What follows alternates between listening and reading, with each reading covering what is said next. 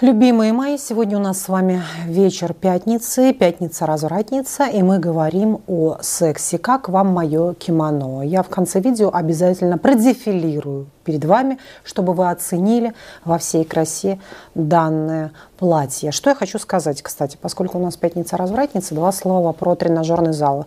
Я который раз замечаю, я же обожаю наблюдать за людьми, когда я занимаюсь, рядом со мной есть какой-то тренер, который тренирует своего какого-то там клиента. Соответственно, допустим, это мужчина. И я очень часто вижу между ними сексуальную энергию, потому что один потеет, второй стоит своими яйцами сверху над ним, и они как бы вроде бы как мужественные. Один качок, вот такой, который тренер, второй к нему приходит с пузиком и тоже хочет стать таким же, как его тренер. И вроде бы оба мускулинных мужика, мужественных, однако вместе с тем можно увидеть, как они желают друг друга. И вот это просто удивительно. И это так часто, на самом деле, очень часто. Когда я спрашиваю девочек, почему они берут девочек себе, допустим, да, в, в качестве тренера, они берут себе девушку. Девочки часто говорят, потому что я хочу спокойно дышать, хочу спокойно потеть, я не хочу беспокоиться, а вдруг я сейчас в какой-то позе пукну, а вдруг он каким-то образом будет наклоняться и почувствует, что у меня здесь не побрито, не домыто и так далее. И вот эти какие-то гигиенические вещи меня смущают. И мне поэтому гораздо проще тренироваться с тренером девушкой. Я ее беру, я уже ни о чем не думаю, кроме как о своем теле. Так вот, а между девушками, между женщинами я это гораздо реже вижу, да, когда девушка тренер и ее клиентка тренер, о, ее клиентка девушка. Между ними я этого секса практически ну, не вижу. Да, редко-редко. А вот что касается мужчин, ну, в очень большом таком значительном проценте, ну, 50%, вот такое у меня даже ощущение, что между ними идет вот такая гомосексуальная яркая энергия и притяжение друг к другу. Понимаете, да? И вот они друг на друга пыхтят, один глаза в глаза смотрят, и вот он это что-то поднимает, эту штангу какую-то, пыхтит, и этот тренер сверху на него давай, давай. Ведь это же очень похоже, в принципе, вот эта взаимная тренировка, эти дыхания на секс. Правда же? Вот в этом есть что-то такое. Пульс бьется учащенный, вот это потоотделение, краснота, прилив э, сил, прилив вот этой энергии, прилив крови вообще ко всем органам. Ну ладно, короче говоря, вот такая вот история. И плавно вытекающее, сейчас мы перейдем с вами к сексу, плавно вытекающее возмущение относительно некоторого момента. Например, я, поскольку сейчас в Москве, нахожусь в отеле. И в отеле всегда, как правило, маленький закуточек, зальчик есть. Махонький крохотный бассейн. Маленькая сауна. Исключительно рассчитана для гостей отеля. Но никоим образом не для людей с улицы. Но по какой-то причине отели продают. Ну, так как хочется иметь гиперприбыли, они продают абонементы в отель. То есть ты можешь купить абонемент не в сам отель, да, а именно непосредственно в этот спортивный клуб. И получается так, что ты туда приходишь, а там уже есть какие-то люди без конца. То есть там прыгают дети в этом бассейне, потому что мамашка пришла с детьми, просто, ну вот откуда-то она приехала. Соответственно, мне как гостю отеля это не нравится, да, то же самое происходит в каких-то домах. Вот я живу в доме, и этот дом рассчитан, там маленький зальчик, пятиэтажный дом, и дом рассчитан исключительно на как постояльцев этого дома, но никак не на каких-то людей с улицы. Ну нет, в зале, в доме также пытаются продать эти билеты, и приезжают люди с улицы для того, и заходят в наш зал, да, в тот дом, в который я живу. И мне совершенно непонятно, господи, ну у тебя, я, кстати, этот крик души выкладывала на Телеграм, в Телеграм, кто слышал, вспомните сейчас, кто не слышал, подписывайтесь обязательно на мой Телеграм, ссылка будет в описании под видео, я там постоянно какие-то голосовые сообщения оставляю, крик души. Так вот, возвращаясь к этому моменту, Казалось бы, боже мой, ну такое дикое количество в Москве спортивных клубов, самых разных, с самыми лучшими тренажерами, с шикарными бассейнами, саунд, с джакузями и прочими, прочими, прочими вещами. Цена идентична на самом деле. Здесь в отеле тоже дорогие абонементы. Но нет, почему-то человек выбирает купить абонемент в, маль... в этот отель и прийти в маленький спортивный зал. Причем у нас здесь в отеле, как правило, стоят самые примитивные тренажеры. Ну так как отель не заморачивается над тем, чтобы тренажеры, тренажеры были как какого-то последнего поколения. Понимаете? В отличие, допустим, от профессиональных спортивных центров каких-то, где по самому последнему поколению стоят эти тренажеры, беговые дорожки, всякие велосипеды и прочее. Казалось бы, ну проедь три метра дальше, зачем тебе идти в отель? Вот я, правда, это не очень понимаю. Но, может быть, я могу понять какую-нибудь медийную личность, она очень боится, что кто-то увидит ее а, голую пизду, жопу, ляжки какие-то, а в отеле вроде как более приватно все. Может быть, я не знаю. Пишите, какие у вас есть мысли на эту тему. Почему люди ломятся в чужой дом, да, в этот маленький спортивный зальчик. И причем я, когда два года жила в Плай, мне приходилось настолько рано вставать, чтобы успеть к 6 утра на свою беговую дорожку, потому что я понимала, если я сейчас опоздаю и приду к 7, то там уже будет моя беговая дорожка занята, там будет дикое количество потных баб, которые приехали на своих машинах непонятно зачем в мой дом вообще. Какого хрена? Понимаете, вот это меня подбешивает. Поэтому пишите, кто также любит приходить в чужие дома к этим, на эти несчастные два тренажера. Хорошо, давайте периодически я буду что-нибудь такое возмущаться вам, ладно? А, ну ладно. Так, до мужа у меня было много партнеров и даже секс с двоюродными братьями. А теперь меня это гнетет. Посмотрите, какая интересная штука. Когда вы становитесь старше, вдруг понимание приходит такое, что, блин, а что это я такое по молодости творил, да какого хрена я там где-то пьяная в общежитии заснула, а почему я вдруг одновременно там всем этим мужикам отсосала, что это была за групповуха, вообще? Что на меня нашло, что за нимфомания, я бы такого сегодня никогда не сделала и так далее. Опять же, да, это не всецелая ваша мысль. Есть другая часть ваша, которая думает совершенно по-другому. Соответственно, ваша задача понять вот какую вещь. Чем старше вы будете становиться, тем больше и больше вы будете понимать, как здорово, что все это в вашей жизни было. Что вы перетрахали всех своих двоюродных братьев, всех вообще своих преподавателей, врачей и вообще окружение, все мужское окружение. Потому что сегодня вам уже столько-то лет, и вы не чувствуете себя сексуально востребованной, но у вас хотя бы есть что вспомнить вообще на эти старости лет. Потому что старости лет начинаются, не буду говорить эту цифру, не буду пугать ни себя, ни других женщин, но впереди эта старость, она какая-то бесконечная. То есть особенно те, кто хочет дожить до 100 лет. И вот ты смотришь, это одна сплошная бесконечная какая-то старость. Просто длинная, длинная, длинная, длинная, где ты уже сексуально не востребован, где твое влагалище сухое, никому не нужное, Соответственно, все, что тебе останется, это вспоминать, как это было весело. И на самом деле, да, вот это нужно понять уже сегодня.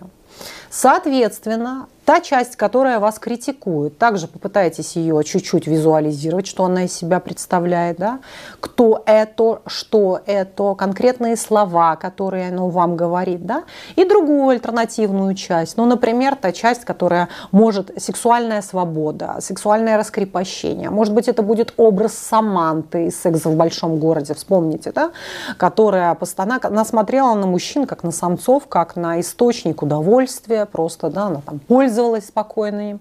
И попробуйте оценить это именно с этой стороны, со стороны сексуальной свободы. Дальше важно понять, что все наши хорошо и плохо, какие-либо социальные нормы, границы и установки, это прежде всего регуляторы вообще нашего поведения. Понимаете? То есть все в нашей голове не существует ни хорошо, ни плохо.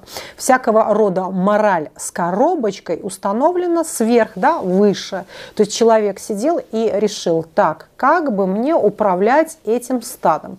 Дай-ка я им придумаю хорошо и плохо, чтобы они не переубивали друг друга, чтобы жили в мире и согласии. Все. Вот это тоже очень-очень-очень важно помнить. Короче говоря, разгоняйте, так сказать, когнитивно-поведенческое направление. Да? Приводите альтернативные, такие грамотные взрослые суждения, что я себе это разрешаю. Все. Это мой интересный опыт. Благодаря этому я могу понимать, с какими мужчинами мне нужно иметь дело, с какими мужчинами мне не нужно иметь дело. Благодаря этому я могу сегодня сделать что-то, ну, такое более экстравагантное, понимать больше, там, я не знаю, снять лучшее видео, написать лучший роман, больше там крас... нарисовать более красивую картину, что-то что привнести в свое творчество благодаря моему богатому сексуальному опыту. В противном случае, если бы у меня этого не было, я бы не разбиралась в мужчинах, я бы не смогла вообще не внести ни в какую, вообще никакую лепту в свой сегодняшний интересный бизнес, который у меня есть. Да? Я не могла бы так активно строить свою карьеру, потому что теперь я знаю, как вести себя с Федором Михайловичем, с Сергеем Петровичем, с Алексеем Ивановичем и так далее. Я понимаю, кто такой мужчина изнутри, так сказать. Все. И я благодарна себе, да, мы переоцениваем это, мы перестаем это критиковать, мы перестаем себя за это ругать. Все, мы понимаем, сколько преимуществ было в том, что у меня в жизни был очень богатый, сексуальный, интересный опыт. Все. Дальше. Как убрать отвращение к партнеру после, после грязной попы при анальном сексе, пишет мальчик. Как убрать отвращение к партнеру после грязной попы при анальном сексе? А что должно быть в попе, кстати? Ну, если вы оба не клизмофилы, в принципе, в попе находится говно, я уже это миллион раз говорила. Что там может такого удивлять? Более того, если ваш партнер сделал клизму перед сексом, это совершенно не говорит о том, что с верхних отделов кишечника в самый неподходящий момент не спустится каловая масса во всей своей красе, еще в такой жиженьке. Понимаете, не разбрызгается это все на кровать. Поэтому уж к этому нужно быть готовым в конце-то концов. Почему нужно иметь к этому... То есть ты понимаешь, если ты на протяжении там, длительного времени занимаешься анальным сексом, а им заниматься лучше меньше все-таки и переходить на оральный секс, соответственно, в большей степени, да, чем на анальный. В противном случае вы просто будете сраться а, в штаны себе, если без конца будете заниматься анальным сексом. Вот и все. Соответственно, для того, чтобы не сраться в штаны, переключайтесь чаще на оральный секс. Да? А, далее, по поводу этого говна. Соответственно, в жопе находится говно. В чем проблема? я не понимаю. То есть что это за непринятие такое как бы биологических вот этих вещей? Все это, это конкретный анус там, моего любимого человека. Анус периодически высирает эти какашки, в нем они живут, и это совершенно нормально. Это пищевой комок, который сформировался вот в такую колбаску, и он выходит. Все. И если я трахаю своего партнера в попу, если я занимаюсь таким анальным сексом, то вероятность того, что я испачусь в говне, довольно велика. Мы можем а, это обговорить в следующий раз, чтобы не обосраться друг перед другом, сделать эти клизмы, промыть себя по самой не хочу. И все будет очень хорошо.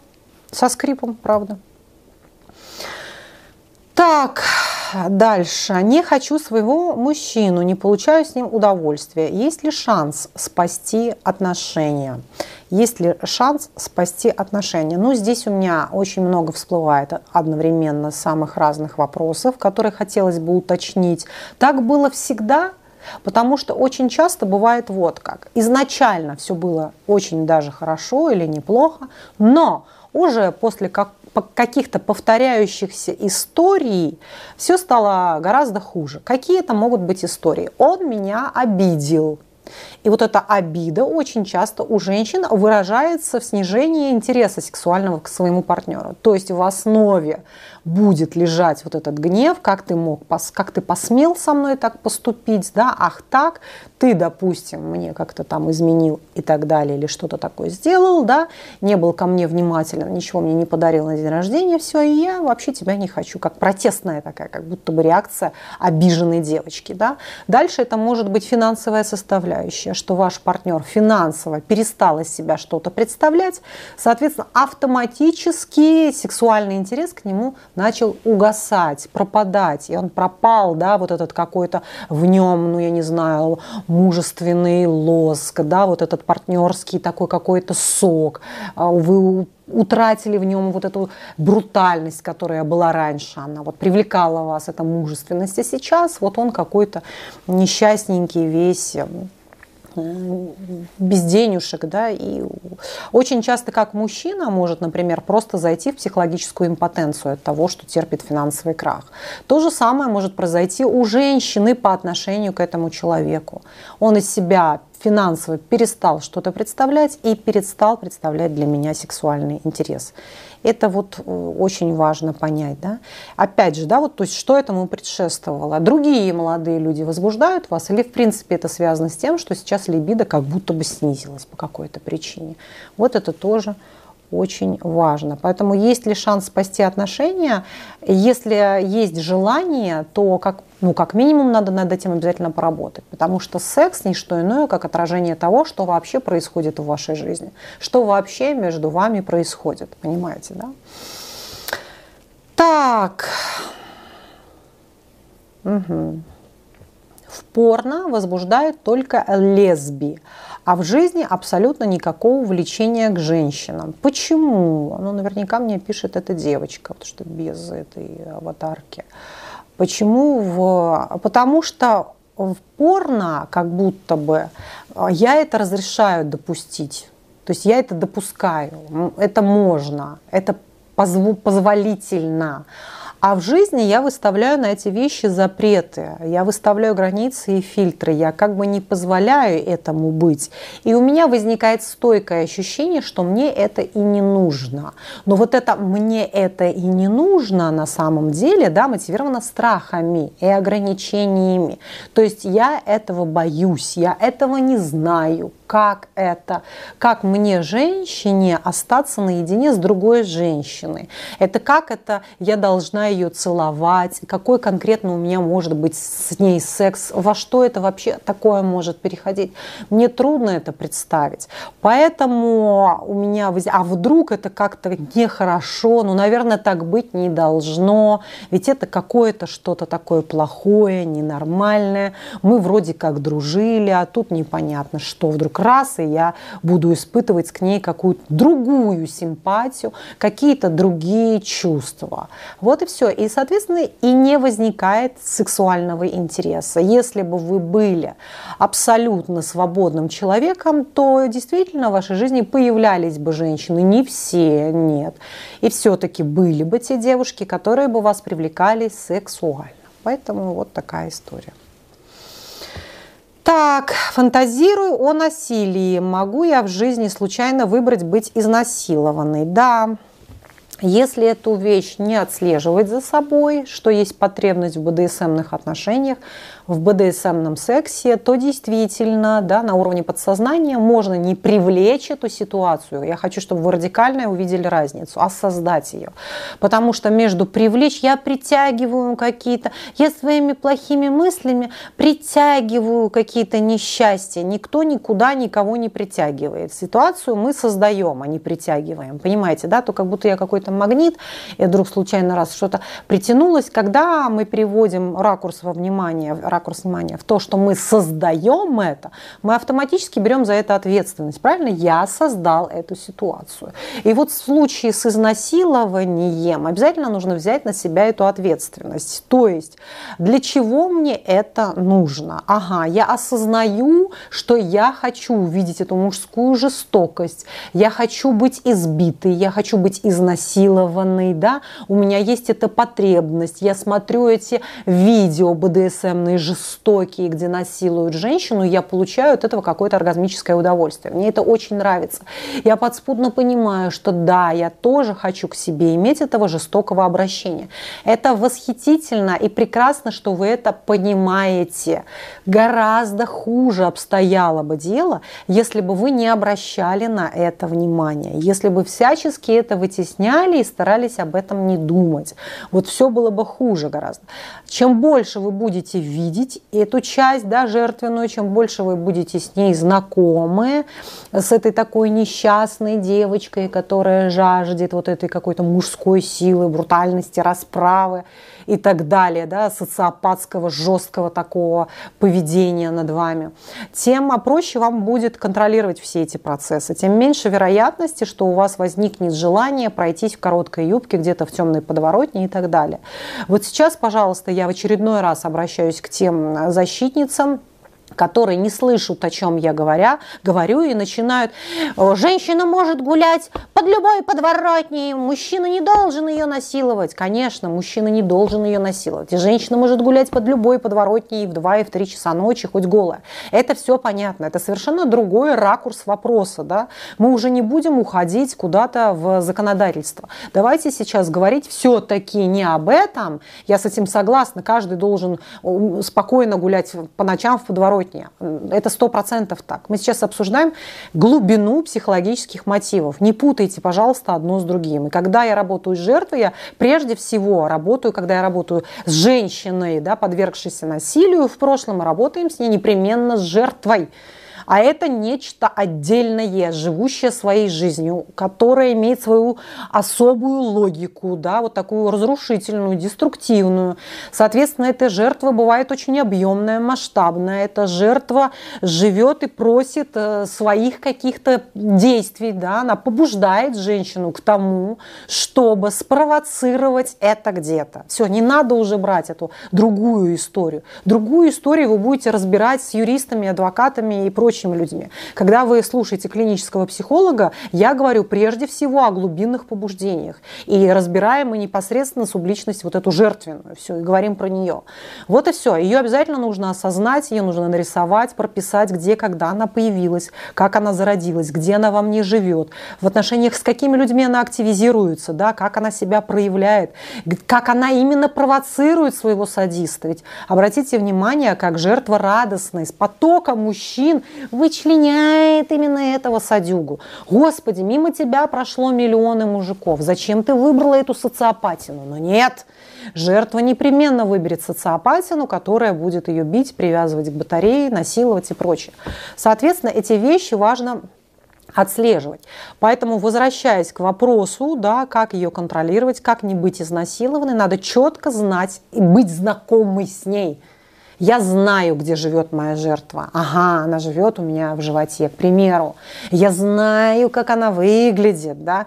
Я знаю, в какое время дня и суток она просыпается. Даже в какой цикл месяца она просыпается. Она просыпается, к примеру, в момент, там, когда у меня овуляция, или когда там захожу а, в ПМС или и так далее, да. То есть я знаю свои дни даже, когда она просыпается. То есть вот при ярком и близком знакомстве своей жертвой, со своей жертвой, да, и, и, и непосредственно, когда я вижу, в чем, в каких моих словах, в жестах поведения, в моем мимике, в моем взгляде, в угрожающем голосе, в манере одеваться и так далее, я вижу, как она проявляется, эта жертва. Только тогда я могу влиять на эту ситуацию. Понимаете?